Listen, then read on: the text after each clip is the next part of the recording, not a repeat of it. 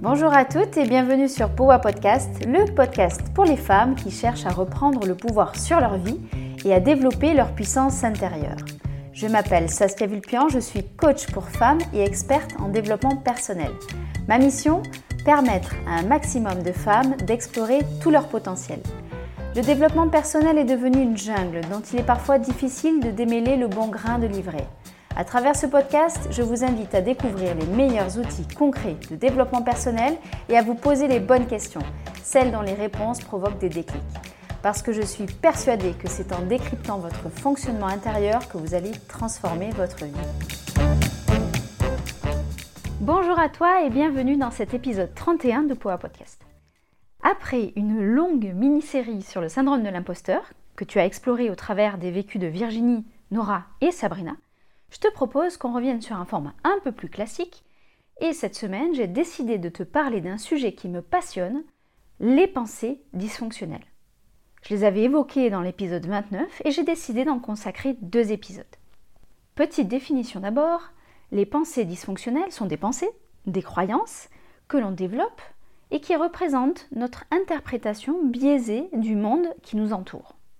On peut aussi les appeler distorsions cognitives parce qu'elles représentent une manière déformée de voir le monde en lien avec nos schémas de pensée internes, hérités la plupart du temps euh, de notre enfance, et de notre passé en général. Une croyance limitante est une pensée dysfonctionnelle dans le sens où elle limite notre champ des possibles en fonction de notre perception de la réalité qui nous entoure. Peut-être que ça te parlera davantage si je te dis que les pensées dysfonctionnelles sont finalement la petite voix qu'il y a dans ta tête et qui te fait penser que il a fait exprès pour m'embêter. Elle se moque de moi. Si j'ai raté ce projet, je serai jamais capable de poursuivre dans cette voie. Je ne pourrai jamais me reconvertir, je suis trop vieille.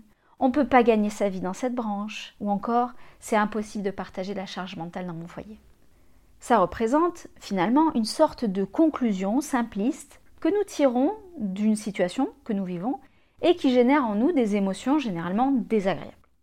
Alors pourquoi on fait ça? Pourquoi on crée ces conclusions simplistes? Tout simplement parce qu'on a besoin de comprendre ce qui se passe. On cherche des explications à des événements difficiles. L'être humain, il, il est comme ça. Il n'aime pas le vide et il cherche à le combler à tout prix. Pour faciliter l'observation de ces pensées dysfonctionnelles, Beck et Burns ont listé les 10 pensées dysfonctionnelles les plus courantes et je te propose qu'on en explore quelques-unes ensemble. Mon objectif est ici le même que celui que je vise dans tous les contenus que je te propose, c'est d'augmenter ta conscience favoriser la survenue d'une position que j'appelle méta, qui va te permettre de prendre de la hauteur sur tes pilotes automatiques pour qu'ensuite tu puisses plus facilement agir dessus.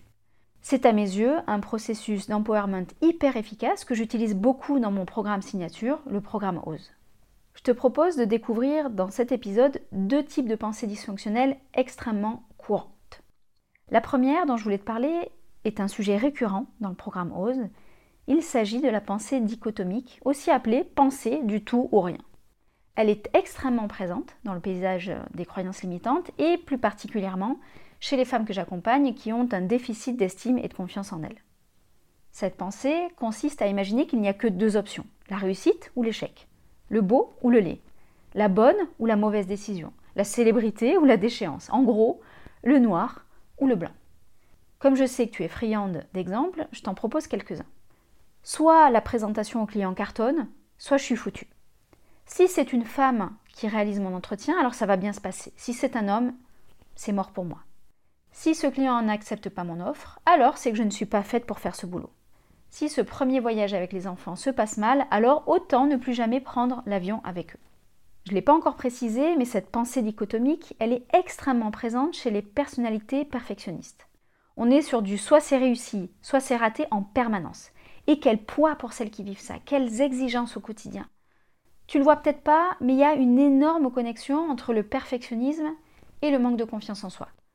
Tout simplement parce que le perfectionnisme entraîne des exigences très élevées envers soi, ce qui fait qu'on a peu d'occasion de se féliciter, d'être fier de soi, de lâcher prise sur ce qu'on projetait de dire, faire ou avoir. Ça donne peu de nourriture intérieure à se donner et donc peu de nourriture pour venir nourrir estime et confiance qui, je le rappelle, si ce n'était pas encore clair pour toi, doivent être nourris tout au long de la vie. Je rencontre cette configuration au quotidien dans le programme OSE avec des perfectionnistes qui sont énormément dans la pensée dichotomique. Et si le sujet t'intéresse, je t'invite à écouter les épisodes 11 et 15 de Poa Podcast qui abordent doucement, tranquillement, cette question de la confiance en soi. Reprenons notre pensée dichotomique. Quelle est alors la porte de sortie à cette pensée? Ce que je te propose d'expérimenter, c'est deux choses. La première chose, c'est de toujours chercher de la précision dans les termes que tu utilises. La deuxième chose, c'est de chercher les nuances, parce qu'entre le noir et le blanc, il y a une tonne de nuances de gris. Pour illustrer ces deux pistes que je te propose d'explorer, je te propose qu'on reprenne un des exemples que je t'ai cité tout à l'heure. Je te le redonne. Si ce premier voyage avec les enfants se passe mal, alors autant ne plus jamais prendre l'avion avec eux. On a la pensée, soit ça se passe bien et on continue, soit ça se passe mal et on arrête. On est bien dans une pensée dichotomique ici. La première piste que je te proposais, chercher la précision dans les termes, équivaudrait ici à se demander c'est quoi bien se passer? C'est quoi mal se passer? Est-ce qu'il s'agit du trajet en avion? Est-ce qu'il s'agit de leur volonté à faire des activités avec toi?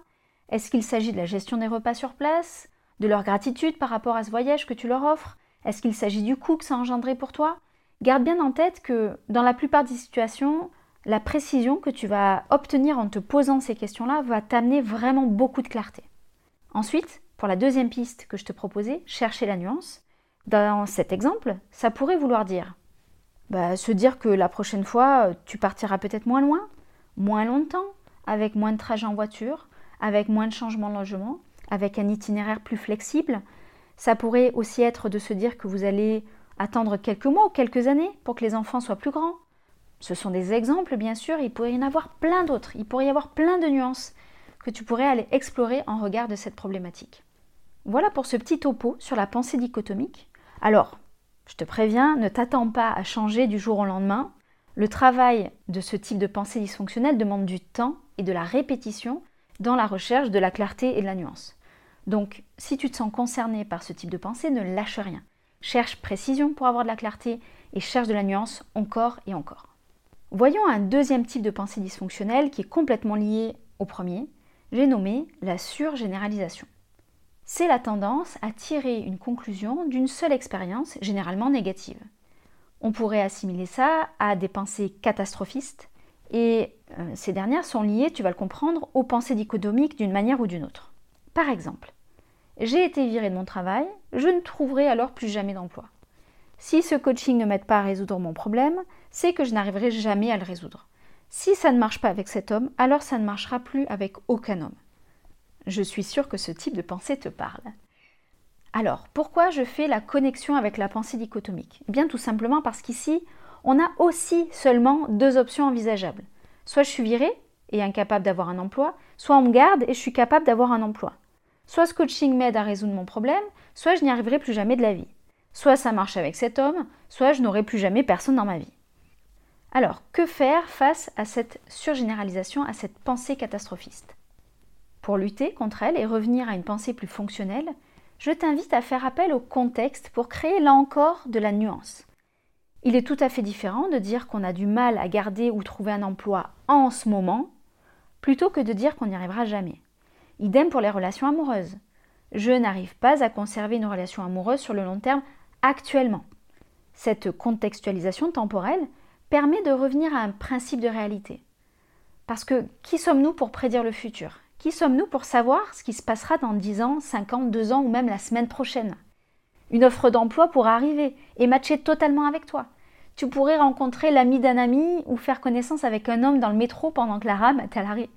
On ne sait pas de quoi demain est fait et il est important de revenir à un principe d'humilité qui consiste à, se dire pardon, qu'on n'est tout simplement pas devin. Ensuite, tout comme pour la pensée dichotomique, je t'invite à travailler ta clarté en travaillant, lorsque ça s'y prête, sur la précision des termes que tu utilises. Par exemple, c'est quoi être incapable de garder un emploi? Qu'est-ce que ça veut dire? Ça veut dire le garder euh, quoi? Combien de temps? À quel prix? Est-ce que ça concerne aussi les emplois sous-payés par rapport à tes qualifications? Est-ce que ça concerne aussi un emploi où le patron sera en train de te harceler? Est-ce que ça concerne aussi un emploi où tu es obligé de faire 3 heures de route pour y aller? De quoi finalement penses-tu que tu devrais être capable? Ce travail de clarification n'est pas toujours évident et le coaching est une excellente voie pour travailler ça. Cependant, tu peux le faire seul en te posant simplement des questions pour comprendre le sens que tu mets derrière chaque mot que tu utilises pour parler de toi et pour parler de toi aux autres. Troisième piste à explorer pour lutter contre cette pensée dysfonctionnelle, c'est de te confronter à l'épreuve des faits. Est-ce que vraiment tu n'as jamais réussi à conserver un emploi dans ta vie? Est-ce que vraiment tu n'as pas déjà un peu avancé dans la résolution de ton problème? Est-ce que tu n'as pas déjà réussi à avoir une relation longue avec un homme? Quatrième et dernière piste, il s'agit de sortir de la pensée nombriliste et de prendre conscience qu'il y a d'autres paramètres que soi qui impactent nos réussites et nos échecs. Tu t'es peut-être fait virer parce que l'ancienne personne qui était à ton poste est revenue et qu'elle avait 10 ans de boîte. Ou peut-être parce que euh, la boîte qui t'a employé vit une crise financière majeure. Ou peut-être parce que tu étais surqualifié pour ce job, ou encore sous-qualifié. Et alors c'est une erreur de recrutement. Pour le deuxième exemple, tu n'as peut-être pas autant avancé sur ta problématique euh, pendant tes sessions de coaching, mais peut-être est-ce parce que ce type d'accompagnement n'était pas adapté? Peut-être que ton coach n'était pas bien formé. Peut-être que ça réveillait trop de choses douloureuses pour toi d'un coup. Et si je reprends le dernier exemple, tu n'as peut-être pas réussi à retenir ton ex, mais peut-être parce qu'il n'a jamais réussi à tourner la page avec son ex à lui. Peut-être que c'est un mec qui est instable. Peut-être que vous n'aviez pas d'atome crochu, etc. Cette exploration ressemble à la recherche de nuances que je t'avais proposée concernant la pensée dichotomique. Je te propose qu'on s'arrête là pour cet épisode concernant les deux premières pensées dysfonctionnelles que je voulais partager avec toi. Pour résumer, on a l'idée que les pensées dysfonctionnelles ont un réel impact sur ta façon de vivre ta vie et qu'il est important, je dirais même essentiel, que tu travailles à les remplacer par des pensées plus fonctionnelles. On a aussi l'idée que la pensée dichotomique fonctionne en noir ou blanc et euh, pour pouvoir la dépasser, il faut aller chercher de la nuance et de la clarté dans tes propos. Et troisième élément qu'on garde de cet épisode, c'est l'idée de la surgénéralisation qui consiste à créer une règle générale immuable en fonction d'une seule situation, et pour laquelle je te propose d'explorer la contextualisation de ta pensée, la clarté si nécessaire, la confrontation avec les faits, et enfin je t'invite à sortir de ta pensée nombriliste et à comprendre que des événements n'ont que rarement une seule et unique cause. Voilà pour cet épisode, je te donne rendez-vous dans 15 jours pour découvrir de nouvelles pensées dysfonctionnelles et les astuces pour en sortir. A très vite J'espère que ce nouvel épisode de Powa Podcast vous aura donné envie de faire bouger les lignes de votre quotidien dès aujourd'hui. Si c'est le cas, je compte sur vous pour m'aider à le faire connaître en suivant trois étapes. Mettre 5 étoiles sur votre plateforme d'écoute préférée, y écrire un commentaire et partager cet épisode auprès d'une femme dont vous êtes proche et qui pourrait y trouver de l'inspiration pour avancer. Si vous souhaitez aller plus loin, retrouvez-moi sur Instagram sur le compte Powa Project ou sur mon site internet powaproject.com pour prendre connaissance des places disponibles pour les coachings individuels ou les dates de lancement des coachings de groupe. À très bientôt!